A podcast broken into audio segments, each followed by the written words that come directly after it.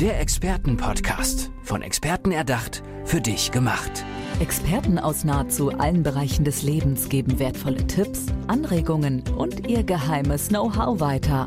Präzise, klar und direkt anwendbar. Von A wie Affiliate bis Z wie Zeitmanagement. Der Expertenpodcast macht dein Leben leichter. Unser Gehirn funktioniert ja so. Wir sehen etwas im Film, im Streaming und unser Gehirn glaubt, das ist die Realität. Im Erwachsenenalter können wir das ein bisschen abgrenzen und vielleicht auch einordnen. Aber wenn Kinder etwas sehen, deswegen gibt es den Jugendschutz eben, äh, die können das nicht so ganz unterscheiden. Und wenn Kinder in der Schule sind und von anderen gesagt bekommen, du bist dick, du bist blöd, ich mag dich nicht, dann glaubt auch das Gehirn, dass eben das die Wahrheit ist. Und das Mobbing bis ins Erwachsenenalter ein großes Problem ist, denn da entstehen Muster in der Kindheit, die später immer wieder wirken. Das weiß mein Experte, der heute hier ist am allerbesten, Klaus Seeberger. Herzlich willkommen im Expertenpodcast. Ja, hallo, schön, dass ich da sein darf. Du, es ist ja so, dass ähm, du ein unglaublich sensibles Thema auch hast, Mobbing. Ähm, ja, du bist Experte für oder besser gegen Mobbing, Gewalt und Konflikte. Ähm, wie bist du auf dieses Thema gekommen? Darf ich dich einfach ganz offen fragen, ob du selbst Erfahrungen damit auch gemacht hast? Ja, natürlich. Grundsätzlich ist es ja so, jeder Mensch macht die Erfahrung damit. Die Frage ist, wie gehe ich damit um? Äh, als bestes Beispiel, wie gesagt, ich wurde ja mit eineinhalb Jahren eingeschult. Jetzt fragst du dich ja wahrscheinlich, wie das möglich ist. Nun, mit eineinhalb Jahren wurden meine Eltern Hausmeister in einer Grund- und Hauptschule. Damit war ich 17 Jahre lang an der Schule. Also ich habe jede Stimme gehört, die der Eltern, der Lehrer, der Schüler, der Pädagogen, alles. Und dann weißt du auch, was im Hintergrund abläuft. Und dieser sichere Hafen war nicht immer für mich. Er wurde auch gegen mich verwandt, weil in, wenn immer in der Pause ja. was geheißen hat, geh doch zu deinem Papa. Ja, dann bist du natürlich nicht hingegangen. So, jetzt ist aber die Frage, wo fängt Mobbing an? Denn nicht jeder Konflikt ist mit Mobbing gleichzusetzen. Mhm. Und das ist ein wichtiges Thema für mich. Ähm, also ich weiß, dass ähm, Kinder oder Jugendliche aus sehr autoritären äh, Haushalten, vor allem da ja in die Opferecke, möchte ich fast sagen, gestellt werden könnten. Das zeigen einfach Statistiken, dass sie besonders anfällig sind fürs Mobbing. Ähm, welche Erfahrungen hast du selbst gemacht? Wer kommt zu dir und braucht Hilfe? Sind das wirklich ähm, Kinder aus autoritären Haushalten, wo man bei den Eltern anfangen muss? Oder ist das sowieso so eine generationenübergreifende Geschichte? Welche Erfahrungen hast du da gemacht? Also grundsätzlich, es kann jeden treffen von der einen Seite als Anführungszeichen die vermeintlichen Täter, mhm. wie auch hin zu den vermeintlichen Opfern. Also jeder kann das sein. Das kann derjenige sein, wie bei uns früher, der nicht die Adidas-Schuhe hatte. Es war aber auch derjenige, der gemobbt wurde, weil er Adidas-Schuhe hatte. Und äh, es ist auch wirklich komplett übergreifend. Also es geht eigentlich in dem Vorschulalter mittlerweile schon los, weil du gehst ja in die und die Schule. Oder wie es für die Eltern oft kommen, mein Kind hat es gerade noch in die, ins Gymnasium geschafft, in die weiterführende Schule. Mhm. So, und diese Werte dann einfach wieder rüberzubringen, das ist das Wichtigste. Ja, jetzt hast du eben ja schon äh, sehr offen auch erzählt, dass du selber ja ganz schulnah warst, schon sehr, sehr ja. früh. Ähm, wie hat dich das geprägt? Also wusstest du sofort, das ist dein Thema, das möchtest du machen oder gab es irgendwann einen Aha-Moment, wo du sagtest, nee, und da muss ich jetzt rangehen an dieses Thema? Nein, also das war ganz klar äh, die Verbindung von den Eltern, ja 17 Jahre Schule, auch danach dann diese Wertschätzung, was meine Eltern entgegenbekommen haben, war dann schon da. Und ähm, was mich aber geprägt hat, war die Situation, warum mein Vater auch rechtzeitig in die Rente gegangen ist und nicht nochmal verlängert hat, wie der Bürgermeister wollte. Denn er war ja auch damals zuständig, zum Beispiel an der Bushaltestelle zu stehen. So. Und die Kinder zurückzuhalten. Mhm. Und wenn der Bus dann kam und hat sie zurückgehalten, dann gab es manche, die sind zu den Eltern gegangen. Hey, der Herr Seeberg, der hat mich an der Jacke gezogen. Mhm. Dann waren die Eltern am nächsten Tag da und haben da Druck gemacht. Oh. Und das ist die Frage. Also, das hat zwar noch nichts mit Mobbing zu tun, aber damit fängt es an. Und welche Werte gebe ich den Kindern weiter? Und für mich war es dann natürlich, wie auch schon äh, eben halt immer wieder gesagt, ähm, die Situation, mein Elternhaus oder in der einen Stunde, äh, wenn ich es kurz sagen kann. Ja, da war bitte. natürlich äh, Grundschule, erste, zweite Klasse, da waren die, äh, ähm, ja, äh, die, die Tiere eben halt dran, Haustiere. Und wir hatten einen Schäferhund und mhm. den durfte ich dann als Objekt mitnehmen. Ja, ich war natürlich mächtig stolz, wollte ein bisschen angeben vor den anderen Mitschülern. Und dann kam dieser Tag, wir sitzen drinnen, die Tür geht auf, die Mutter kommt mit dem Hund rein und dann hat es geheißen, geh doch gleich hin, weil er freut sich doch auch. So, ich etwas kleiner, Hund etwas größer, bespringt mich sofort, schmeißt mich um und das Lachen war natürlich in der ganzen Klasse dann eben halt dann da. Ich war natürlich nicht so ganz toll begeistert darüber, aber ich durfte mir das vier Jahre lang anhören. Ah. Die Frage war natürlich in dem Augenblick auch, ich war nicht begeistert, aber für mich war es kein Mobbing. Also herzugehen und zu sagen, okay, wo fängt denn für dich das dann an? Mhm. Die Resilienz wirklich zu sagen, hey, ist es nur deine Meinung? Lasse ich die wirklich an mich heran? Mhm. Ähm, jetzt ist das natürlich so, wenn ich ähm, Kind oder Jugendlicher bin, kann ich das sicherlich nicht so abgrenzen und an mich nicht ranlassen. Oder ähm, arbeitest du, du arbeitest ja mit Schulen zusammen, mit Einrichtungen, ja. mit Firmen, Unternehmen, da kommen wir später nochmal drauf, weil sich das ja bis in das Erwachsenenalter zieht. Genau. Ähm, wie arbeitest du da mit den Kindern zusammen? Verstehen die das schon so und können das reflektieren? Ja, absolut. Ah. Weil es geht ja wirklich dann los, ähm, als Kindbeispiel, was jeder irgendwo wahrscheinlich schon miterlebt hat, die Mütze geht weg. So, und wird hin und her geschmissen. So, zwei, drei Kinder sind da, die schmeißen sich gegenseitig die Mütze zu und als Kleinster stehst du mittendrin und versuchst sie aufzufangen. Dann lernst du zu unterscheiden. Hey, es ist nur eine Mütze. Es passiert doch nichts weiter. Als Beispiel, ich war dann schon in der fortgeschrittenen siebten Klasse und ich ging eines Tages Schulweg nach Hause, da kam die Ältere, hatte an den Schulranzen gezogen und äh, ja, und hey, das, das, das und weiß nicht, was alles war. Ich war aber erstmal betroffen und kam nach Hause und sagte, hey, Mama, das, das, das. Okay, ist dir was passiert? Nein. Bist du verletzt? Nein. Ist der Schulranzen kaputt? Nein. Okay, dann war doch nichts weiter. Das nächste Mal gehst du auf die andere Straßenseite. Und da war für mich auch klar, ja, ich muss mich ja nicht einlassen auf diesen Konflikt. Und das wissen aber definitiv auch die kleinen Kinder, weil es ist auch nur ein Lerneffekt. Mhm. Wenn ich dem Kind äh, etwas beibringe von Anfang an, dann lernt es ja auch. Und das kann ich als Teenager auch machen. Aber das setzt ja auch voraus, dass jemand wie du, Klaus Seeberger, in die Schulen eben geht und mit den jungen Menschen darüber spricht, oder? Ja, natürlich. Was bekommst du da für Reaktionen von den Kindern, von den Lehrkräften? Ja, also die sind total unterschiedlich. Gerade bei den Lehrkräften, wo es um darum geht, haben wir nicht, gibt es bei uns nicht ein bisschen Totschweigen auch mit drinnen. Das geht ja ähnlich wie wenn ich in, in, in äh, äh, Elternbereiche gehe, wo es dann heißt, bei uns ist alles gut zu Hause. Ja, also ich will jetzt gar nicht in die elterliche Gewaltprävention da gehen, aber äh, da fängt es auch schon an, ähm, das zu akzeptieren, dass es ist. Und das ist das zum Beispiel etwas, was ich immer meinen äh, Klienten auch sage schau hin und frag nach. Ja, genau. Das Schlimmste ist, das totzuschweigen. Mhm. Es passt schon. Heute hat sie ein bisschen pubertäre Probleme. Heute ist sie schlecht drauf. Mhm. Schlechte Note. Frag doch nach. Woran merken denn Eltern oder ähm, können merken, dass etwas mit dem Kind nicht stimmt? Also ist das, wenn es das Lachen verliert oder können das auch schon kleine Dinge sein, dass es vergesslich wird oder so? Was sind so Merkmale vielleicht, wo Eltern aufmerken sollten? Also spätestens sollte ein, ein Erwachsener darauf aufmerksam werden, wenn das Kind nicht nur gestresst verletzt nach Hause kommt und den Schulranzen in die Ecke schmeißt, Tür zuknallt, dann ja grundsätzlich ja sowieso nicht drauf eingehen. Weil nach zwei Minuten kommen die raus und sagen, hallo, was gibt's zum Essen? Ja, aber es ist fünf Minuten, zehn Minuten länger, dann stimmt ja schon mal was nicht. Okay, es muss nicht Mobbing sein. Es kann vielleicht gerade sein, der erste Freund hat sich getrennt. Ich habe eine schlechte Note, will es nicht sagen. Aber einfach wie alles, kommuniziere mit dem Kind. Wenn es nicht mehr richtig schläft, wenn es zu dir zum, in, ins Bett wieder zum Kuscheln möchte. Ja, auch wenn es ein bisschen später ist. Grundsätzlich erstmal nichts dagegen zu sagen, ist doch was Wunderbares. Das Kind sucht noch deine Nähe. Mhm. Kommt es aber öfter vor, dann solltest du darauf reagieren. Appetitlosigkeit, die nicht nur was damit zu tun hat, ich möchte heute mal zwei Kilo abnehmen.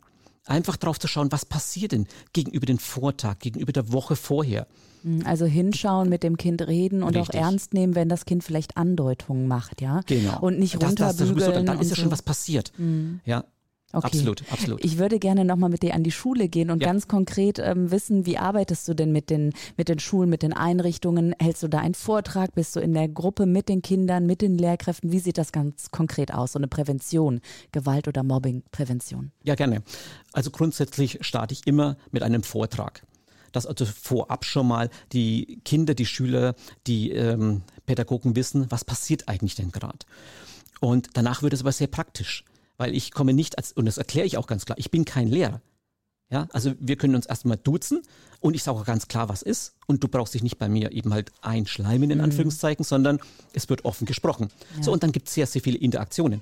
Ich sage etwas und wir machen so etwas gemeinsam. Mhm. Gruppenübungen, Einzelübungen. Da wird nicht lange geredet dabei, mhm. sondern zwei, drei Sachen und dann wird es umgesetzt. Wie das Ganze eben halt KZP kommt zum Punkt eben halt mein Konzept auch ist, so wird es auch sofort umgesetzt. Erzähl mir doch mal mehr von dem Konzept gerne. Ja, gerne. Also grundsätzlich ist es ja so, wir bieten es äh, bedingt durch die ganze Situation, die es mittlerweile gibt, auch als Workshop an, online, weil viele Schulen auch ein bisschen vorsichtig sind oder können es vielleicht auch gerade, dürfen es gar nicht machen. Dann machen wir das auch online mit drin. Das heißt, wir gehen her und wir, wir suchen nicht eine Situation, die existiert, sondern wir sagen grundsätzlich, was passiert denn da? Wir sind eine, wir stellen uns einfach virtuell vor, wir sind an einer Bushaltestelle und da kommt dieser sechsjährige Dennis an, der schlecht gelaunt ist. Wen kann ich heute auf die Schippe nehmen? Und dann ist die Frage, wie stehst du denn da? Stehst du mit der Schulter gebeugt dann da oder geradeaus, Füße auseinander, Schulter gerade, Blick nach vorne? Aha. Die Frage ist, wer kommt denn dann? Kommt dieser Dennis und so wieder, oh, der schaut aber ah, zu aggressiv aus. Den frage ich jetzt nicht. Aber das kleine Mäuschen nebendran, das wirklich geduckt da steht und schon den Blick wegtut, wegschaut, wenn ich ihn anschaue, den, den, den probiere ich jetzt zu mobben. Mhm. Den probiere ich ein bisschen zu hänseln. Hey, vielleicht geht er drauf ein, das brauche ich jetzt gerade. Mhm. Ja, und das sind so Beispiele, damit fangen wir an und da reagieren wir immer wieder darauf. Deswegen immer gleich sofort Interaktionen, gar nicht lange nachdenken, nicht zu Hause üben. Wir machen das jetzt. Super. Sofort. Also ich merke richtig, du bist auch ähm, Experte für Selbstbehauptungs- und Resilienztraining, also ja. Widerstandskraft. Und je widerstandsfähiger ich selbst ja bin, kann ich auch da.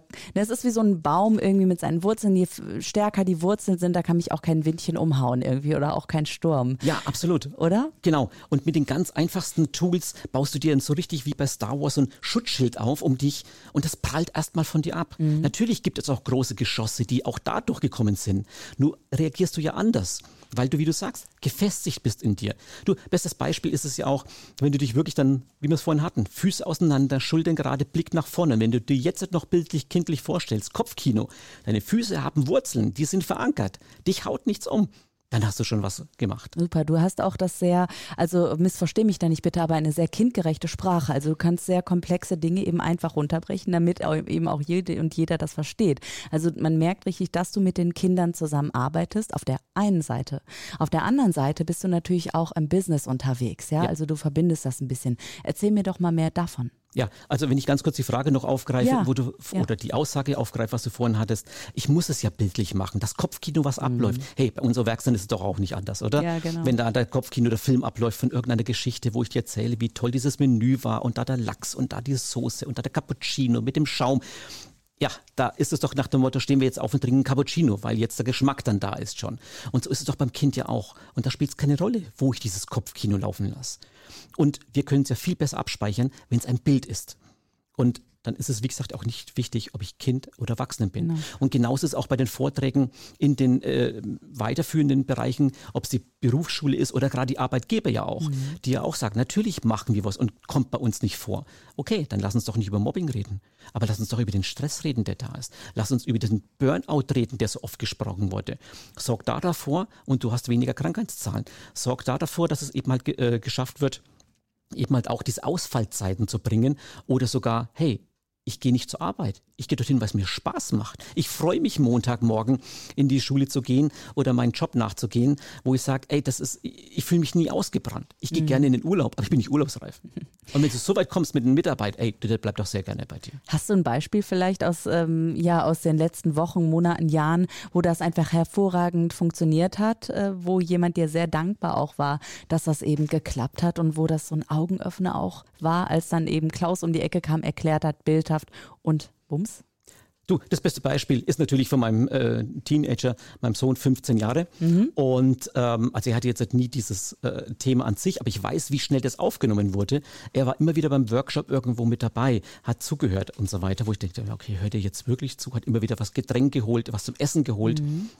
Und wie man oft so als Erwachsener denkt, ähm, naja, wird schon, Hauptsache er war dabei. Ja. Und irgendwann sitzen wir da bei den Hausaufgaben und ich komme da rein und sage, ja, du Papa, kann ich Musik dazu hören? Und ich natürlich, äh, no, ja, geht gar nicht.